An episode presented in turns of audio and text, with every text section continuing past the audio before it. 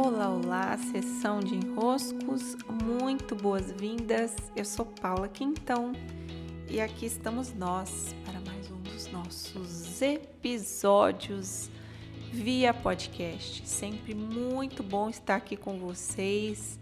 Eu sei que às vezes vocês me ouvem logo no amanhecer, me ouvem lavando suas vasilhas, me ouvem no trânsito, me ouvem enquanto elaboram daí seus produtos, seus serviços, seus trabalhos. E eu gosto sempre muito de visualizá-los aí. Enquanto daqui, junto ao meu microfone, eu preparo o nosso podcast do dia. E essa semana estou com o especial dos negócios e consciência. Ontem fiz um episódio para responder a questão que fala sobre essa dificuldade de gerar interesse.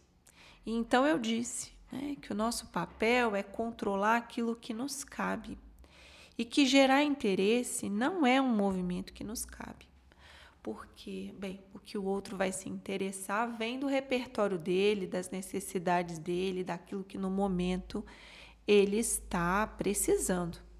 E hoje eu vou dar um desdobramento ao impacto que acontece em nós quando nós nos dedicamos a gerar esse interesse. É, o que que eu preciso fazer? O que que eu é, preciso movimentar em mim para convencer o outro dele ter interesse naquilo que eu ofereço? Qual que é o qual é o desdobramento? Então imagine aí que a nossa postura quando entregamos um produto, um serviço, é a de estender as nossas mãos e apresentar: olha, eu tenho isso aqui. Né? Então, esse em minhas mãos está esse essa minha oferta de valor ao mundo. Uma coisa é eu segurar, sustentar essa postura. Estou aqui alinhada de pé com muita dignidade oferecendo o produto e o serviço, uma postura do servir que, que ao mesmo tempo tem muita humildade, muita grandeza num, numa mesma posição. Ok, é, eu tô ali. Agora, se eu tenho que ir lá no outro, não só com as mãos estendidas e dizer: olha, Fulano, tá vendo isso aqui que eu tenho? É bom por causa disso, disso e disso, você deveria vir. Tá vendo aqui, Fulano, isso aqui é, vai te fazer bem por causa disso e disso e disso. Que tal você vir? Quando eu faço esse movimento de ir ao outro, e buscar convencê-lo de que o que eu tenho em minhas mãos, que, nas minhas mãos que estão aqui estendidas, é bom, eu vou me deparar com o movimento do outro de às vezes estar precisando e às vezes não estar precisando. De às vezes estar no momento em que ele pode vir, e de às vezes por causa da vida dele acontecendo, ele não está no movimento de poder vir. E quando ele não pode vir por causa dos N motivos que lá na vida dele estão a ocorrer, o que pode acontecer é um desgaste é, dessa sustentação em que você está oferecendo para quem vem e não você convencendo o outro, porque para convencer você precisa dizer que o seu produto é bom, logicamente que vai ser importante para o outro. Quando o outro diz não, agora não vai ser, agora não é minha prioridade, agora não é o meu momento e é natural que o outro tenha ali as escolhas dele. Mas quando você se vê diante dessa negativa, ou seja, desse não controle sobre o outro que você mesmo se impôs ao adotar a estratégia de convencer, você vai aos poucos minguando algo que diz respeito à importância do seu produto. Então você olha e fala: é, então já que não é tão importante para o outro nesse momento, ah, talvez o meu produto e o meu serviço não sejam tão importantes assim. Então você tende a levar para o produto e para o serviço a projeção de que ele não é tão bom assim quando você sai do teu lugar e vai lá bater na porta do outro buscando convencê-lo de algo que não é teu papel convencer.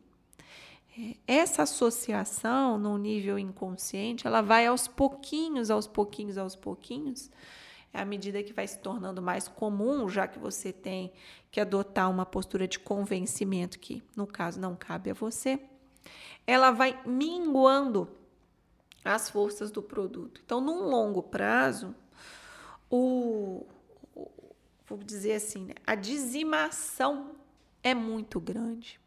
É, você acaba sofrendo um impacto muito grande por fazer esse papel, por sair desse lugar de quem oferece, de quem sabe o valor do produto, de quem compreende que o outro está também nos seus movimentos, é natural ele querer ou não querer. Mas o movimento, a intenção de convencer, distorce. Distorce porque você passa a acreditar, uma vez que você convence o outro, aí é o outro lado da moeda. Ah, eu convenci o outro, Fui eu que convenci o outro de vir. Você passa a achar que se não fosse pelo teu pela tua atuação convencendo, também o teu produto e o teu serviço por si só não venderiam. Então, mais um reforço, mais uma camada para ajudar a minguar lá na frente a força que há na tua postura de quem oferece. Ah, Paulo, mas então não vou fazer nenhuma estratégia para comunicar? Não, não disse isso.